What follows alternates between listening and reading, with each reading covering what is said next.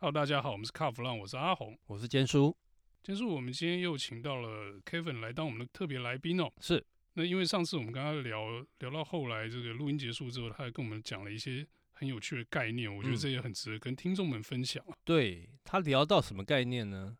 就是居然车身外观跟科技两个居然是合在一起的，这个让我匪夷所思。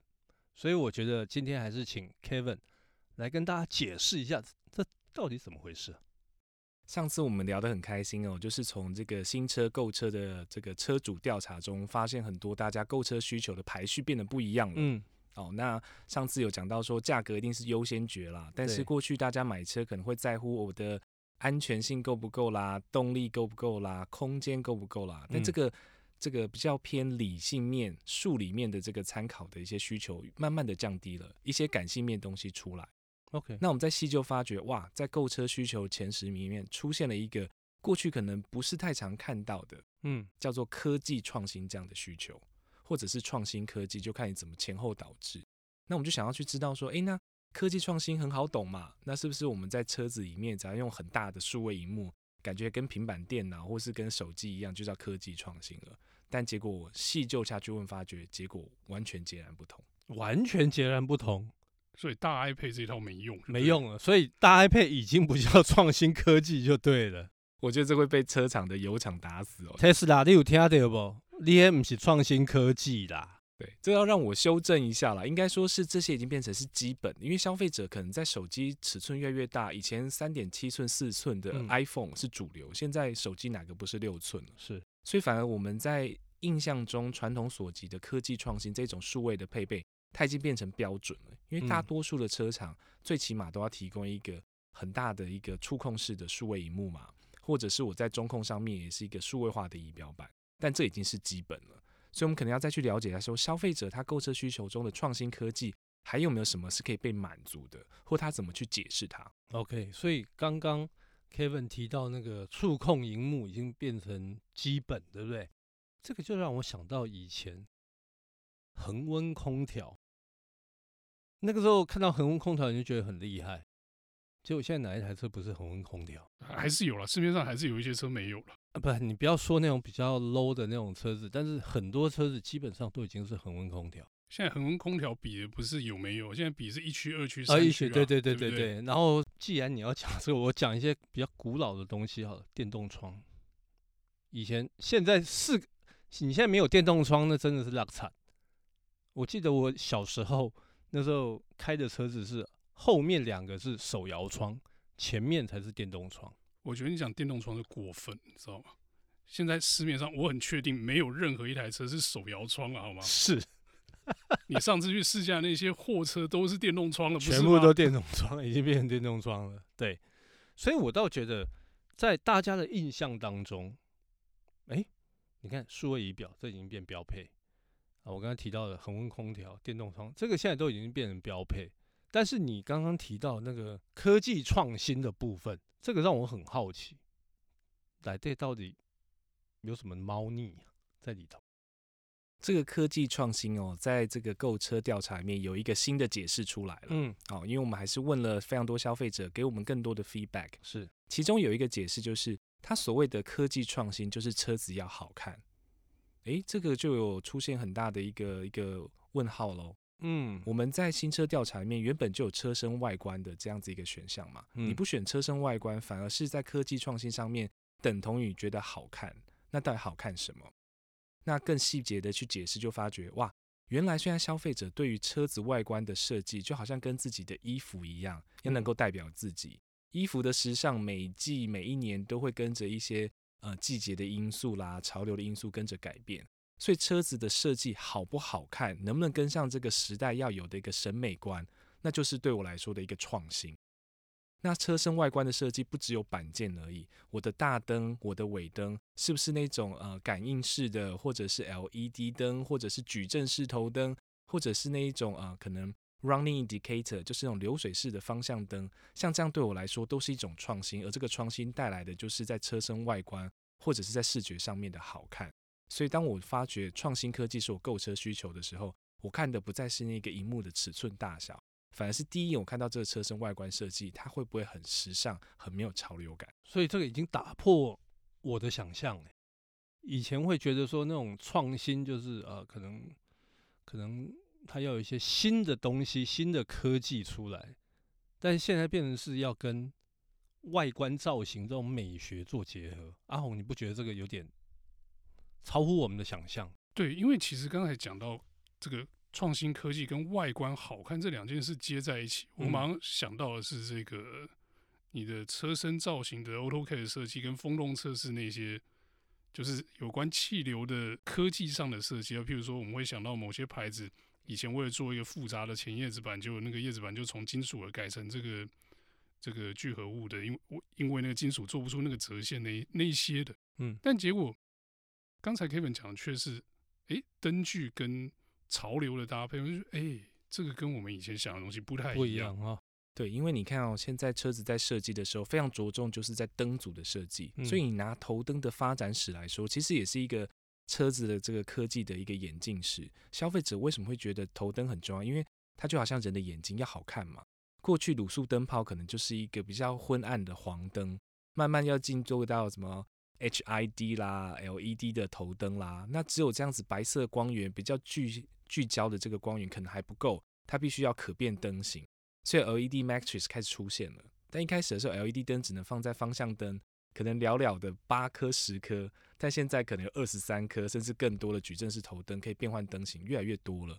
对于消费者来说，它就是一个科技的创新带来，觉得哇，这车子视觉设计好好看哦。那接下来下一步，甚至是还有 Full HD 的这个 LED Matrix。甚至有其他车厂早就已经往前开发，迈进到镭射头灯了。嗯，其实这都是对消费者来说，他购车的一个动力。对，因为其实灯具，你说除了晚上照明之外，就是你在外观上看到那个灯，就是头灯的部分，你真的是像 Kevin 讲，看到就是眼睛嘛。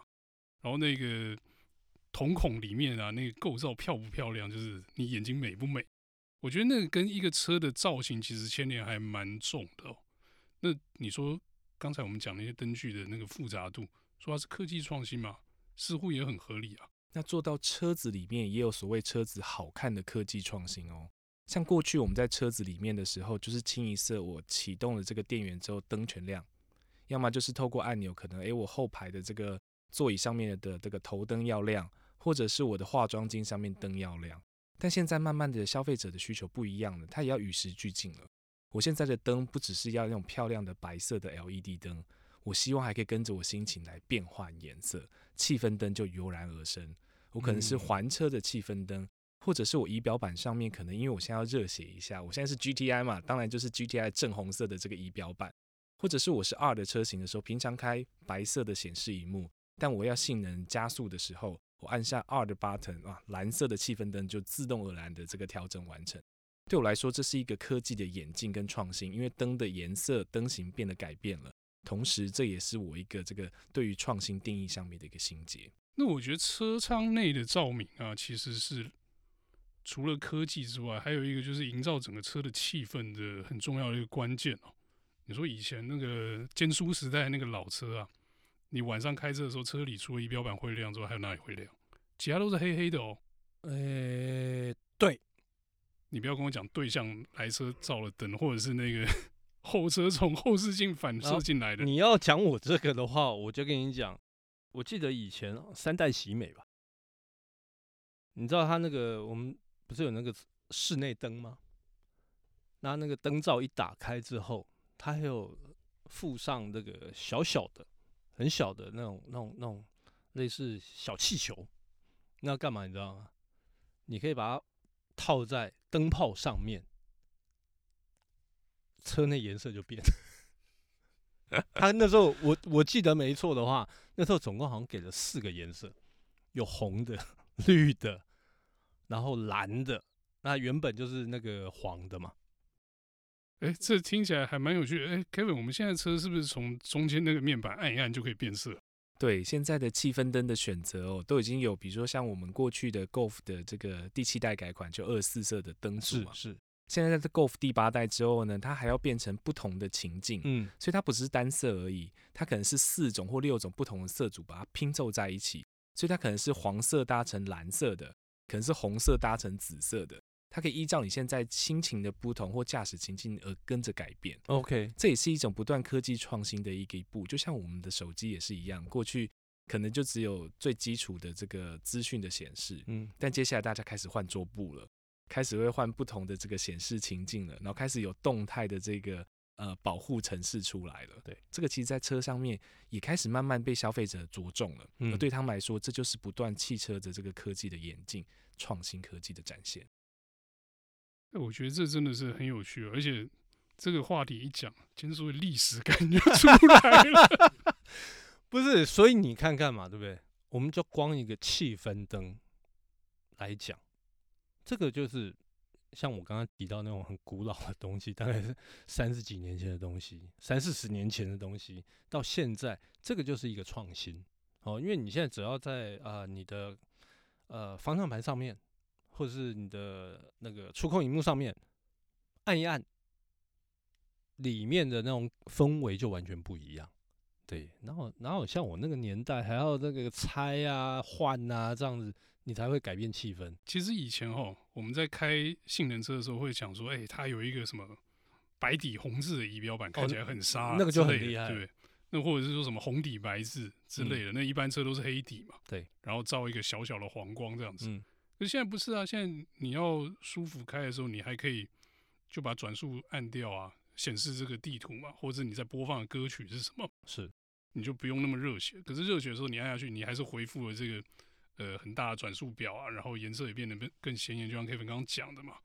我觉得这就是车辆的使用的这种弹性哦。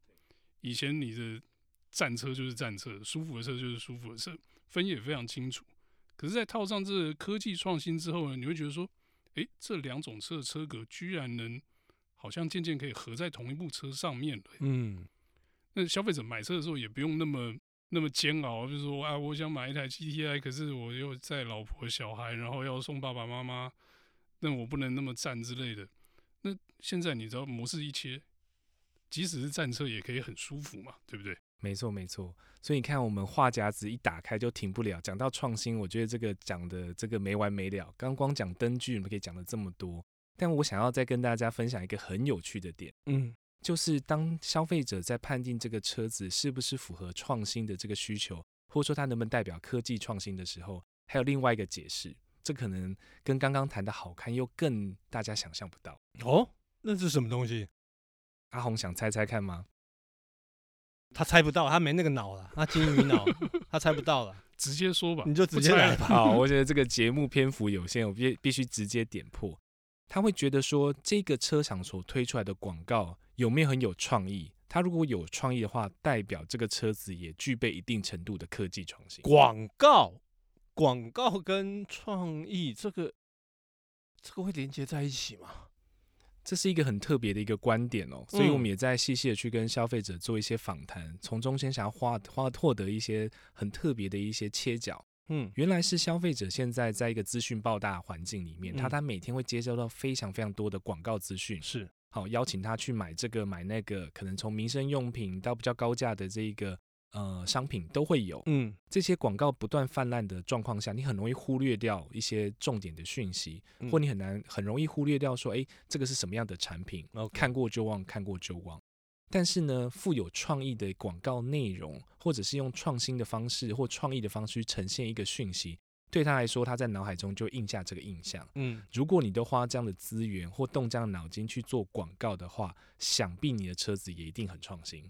嗯，所以消费者现在很喜欢的这个广告的手法或资讯获得的方式，可能跟过去阅读报章杂志啦，在上网浏览上面又变得更进一步了。那已经最基本，我可能不只是看电视广告而已。如果我可以获得的是裸视三 D 的这个车辆介绍，哇，这个车子一定很厉害。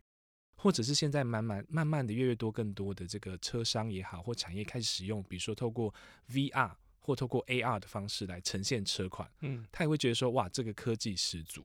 所以在之前去年我们在疫情发展的时候，因为大家都必须要关在家里面，不能够出门嘛，不能够办活动，所以那时候我们怎么样把 Golf 八送到这个摄影棚让大家拍摄，然后可能给记者去做试驾，太困难了，大家都还要做一些简易。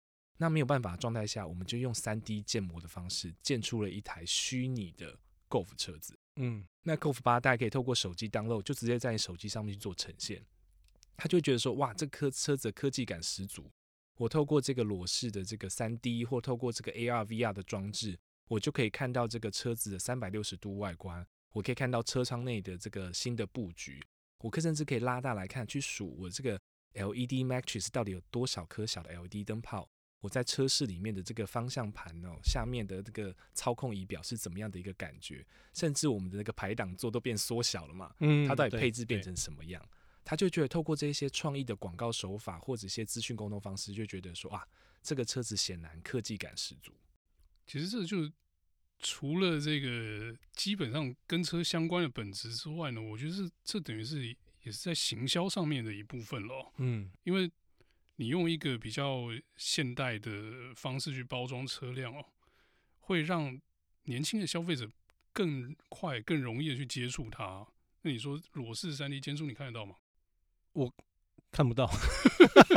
就我我不是说要说监束老花眼或者什么，就是老人家对于或者是说年纪比较长的人来说，就是他比较难接受这些新的东西。但是我知道那个日本涉谷那只猫啊，哦，你说会从。弹棒跳出来，对对对对对，我觉得如果哪一天 Volkswagen 你们也做这样的广告的时候，然后可能就在信义区，我跟你讲一炮而红。哎、欸，我说真的，信义区能找到那个高解析的广告看板，应该没那么容易哦。那个你看一零一那个解析度是怎么回事？是，对他那个那些东西，除了你的创意之外，也是要有硬体的搭配才做得出来的。是，所以其实我、哦、现在还很有趣的发现就是。我们希望消费者都能够获得产品的资讯嘛，嗯，但现在消费者已经越来越多，他不想要一些很厚的行路了纸本，嗯，嗯嗯，收纳不好收纳，甚至是我想要分享给我的亲朋好友去做比较的时候，我还要去拍，还要去打字，太麻烦了。对，所以对他来说，现在如果要觉得，诶，这个车厂很有创新啦，很有创意啦，或这个车子科技感十足的话。你最起码电子行路应该有 QR code 可以让我拍吧，嗯，我可以去做车辆的比较吧，我可以去比这一点四、一点五、二点零动力差在哪个地方，嗯，你还要我去慢慢翻、慢慢找，或是以前老式的业代哦，真的是老式业代，还会拿尺画线，你知道吗？哦，这个是产品规格的重点，画圈圈说这个是动力比人家厉害的地方。我觉得以后可以朝一个方向发展了，就每一个车上都放一个 N NFC 的晶片嘛。你走靠近的时候，你就手机靠近那个地方，譬如说靠近 Volkswagen 的 logo，就跳新车的资讯出来嘛。或许这个玩法也说不定啊。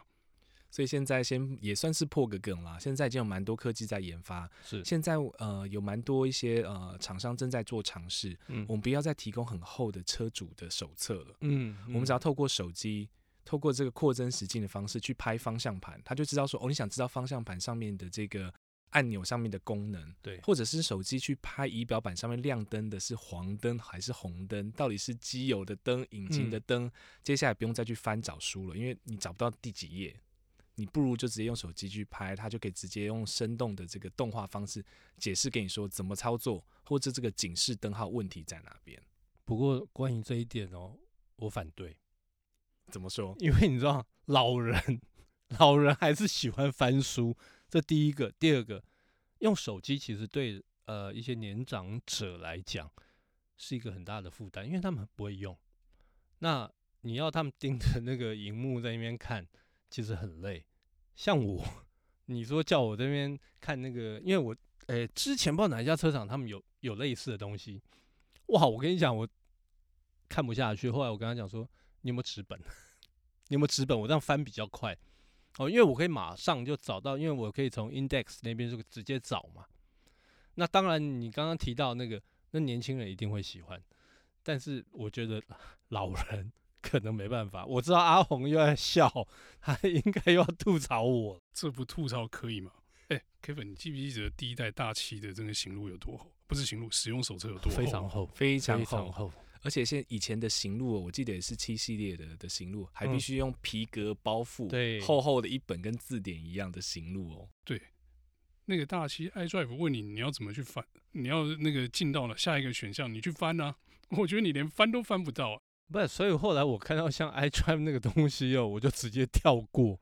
我之前试车的时候是直接跳过，因为其实功能选项大同小异。那只是说好不好用哇？我跟你讲，那个太多层，我真的没办法。所以让我们耐心期待哦，就是。像手机严格也是一样了，我相信以前大家看到 iPhone 的时候吓死了，一个按钮都没有，我要怎么去按？嗯，但是慢慢慢慢的会去习惯。现在反而有按钮的手机，会觉得说哇，这个是哪一个？怎么用啊？这怎么这个按钮要按什么啊？是不是？那跟 Kevin 聊那么多，Kevin 跟我们分享了很多，但是有一个问题，这应该也是很多听众消费者他想知道的。现在订车多久可以交车？这个才是重点。我想这个会随着时间不断的推移会有点改变了。不过现在算对消费者来说是个好消息哦，就是因为可能呃原物料的上涨啦、晶片的短缺，甚至是呃战争所影响这个车子的制造，是慢慢获得一些缓解了。OK，所以在今年年初，如果你问我说，诶，现在订车要等多久？普遍来说，没有等上个可能十二个月、十八个月，可能蛮难获得到车子。一年一年半就对了。对，嗯，但现在慢慢去看，其实这个消化的速度啊，已经越来越慢慢提升了，嗯，好，更多的制造厂恢复了产能，或者是说车商因为一年两年的疫情了，开始去调整我现在的生产节奏、原物料的获得，是，所以反而现在车子来说的话，在可能半年、一年之内可以拿到车，其实不是太大的问题，嗯，反而是现在我们都常常跟消费者在沟通，就是当你确定要买这个车子下定之后。你可能要有耐心去等待车子，而不要去改单，因为通常你可能觉得啊，有个新的配备还不错，嗯，那我想要追加这个配备，嗯，那真的实物上来说，你必须要重新排队。你可能已经排了半年了，接下来半年可以获得到车，但接下来重新起算，那就是一年半，嗯，或者是说车子会有年式上面的转变，对。但其实规格配备现在来说，其实不会有任何的改变，嗯，反而是你说啊，我想要拿到这个，呃，随便讲好了，现在我之前订单可能是二一年式的车型，那我可以转换到二二年式的，哎，不对不对，我再等半年可以转换成二三年式，嗯，那我再重新改单好了，结果就一直不断的等下去，越等越久，而且价格还会跟着调整，哦，因为你在二一年式签订用二一年式的价格，嗯，你到了二二跟二三可能又不一样了，是，所以反而现在。可能等车慢慢大家能够习惯这个节奏，嗯，但怕的是不断的在做订单上面修改，你等车期要拉得更长。OK，所以改一次重等一次啦。对，所以大家要听好，定了就不要再改了。你改三次就可以直接换大改款的啦。好哦，那我们今天节目就到这边告一段落，谢谢大家收听，谢谢，谢谢大家。